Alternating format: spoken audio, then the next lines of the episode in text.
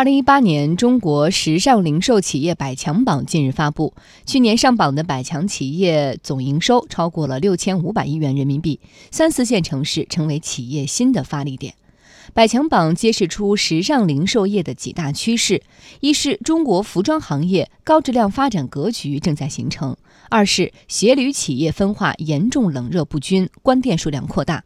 三是珠宝行业销量下滑与新机遇并存，四是护肤美妆品类消费增速一骑绝尘，尤其是去年化妆品电商渠道销售占比超过百分之二十七，发展迅猛。如何看待时尚零售业出现的这四大趋势？央广记者张子宇就此采访了中国连锁经营协会副会长武瑞玲。百强榜显示，国内服装行业高质量发展格局正在形成。那具体有什么样的表现呢？从供给端的来讲的话，这些品牌商啊，现在有一些巨大的变化。第一呢，就是身份的这个认知的转变。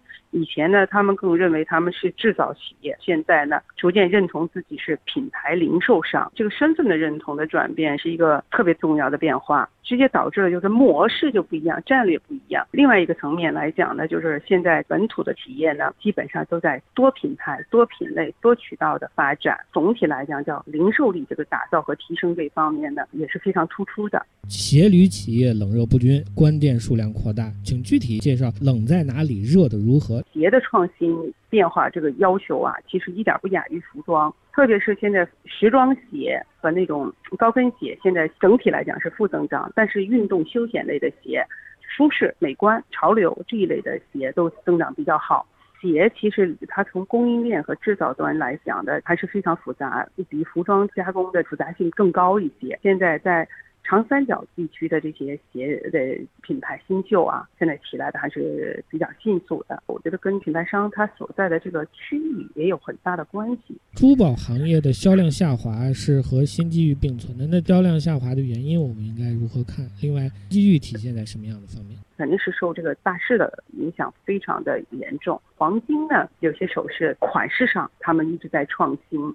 周大福的传承系列跟那故宫合作做一些联名啊，这一类的东西卖的都非常不错。镶嵌类的哈，我们叫呃钻石啊、翡翠呀、玉啊这一类呢，就相对比较老气嘛、传统嘛，它就会下降一些。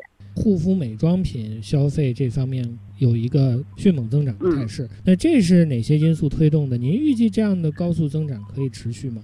护肤美妆产品呢，全球性的都在增长，尤其突出的有两点，一个是年轻人在用一些高端叫贵妇级的这些护肤品，二一个呢就是彩妆非常火，整个增速都是在百分之二十以上的这样一个增长率。有一点特别突出，就是从一线、二线、三线、四线。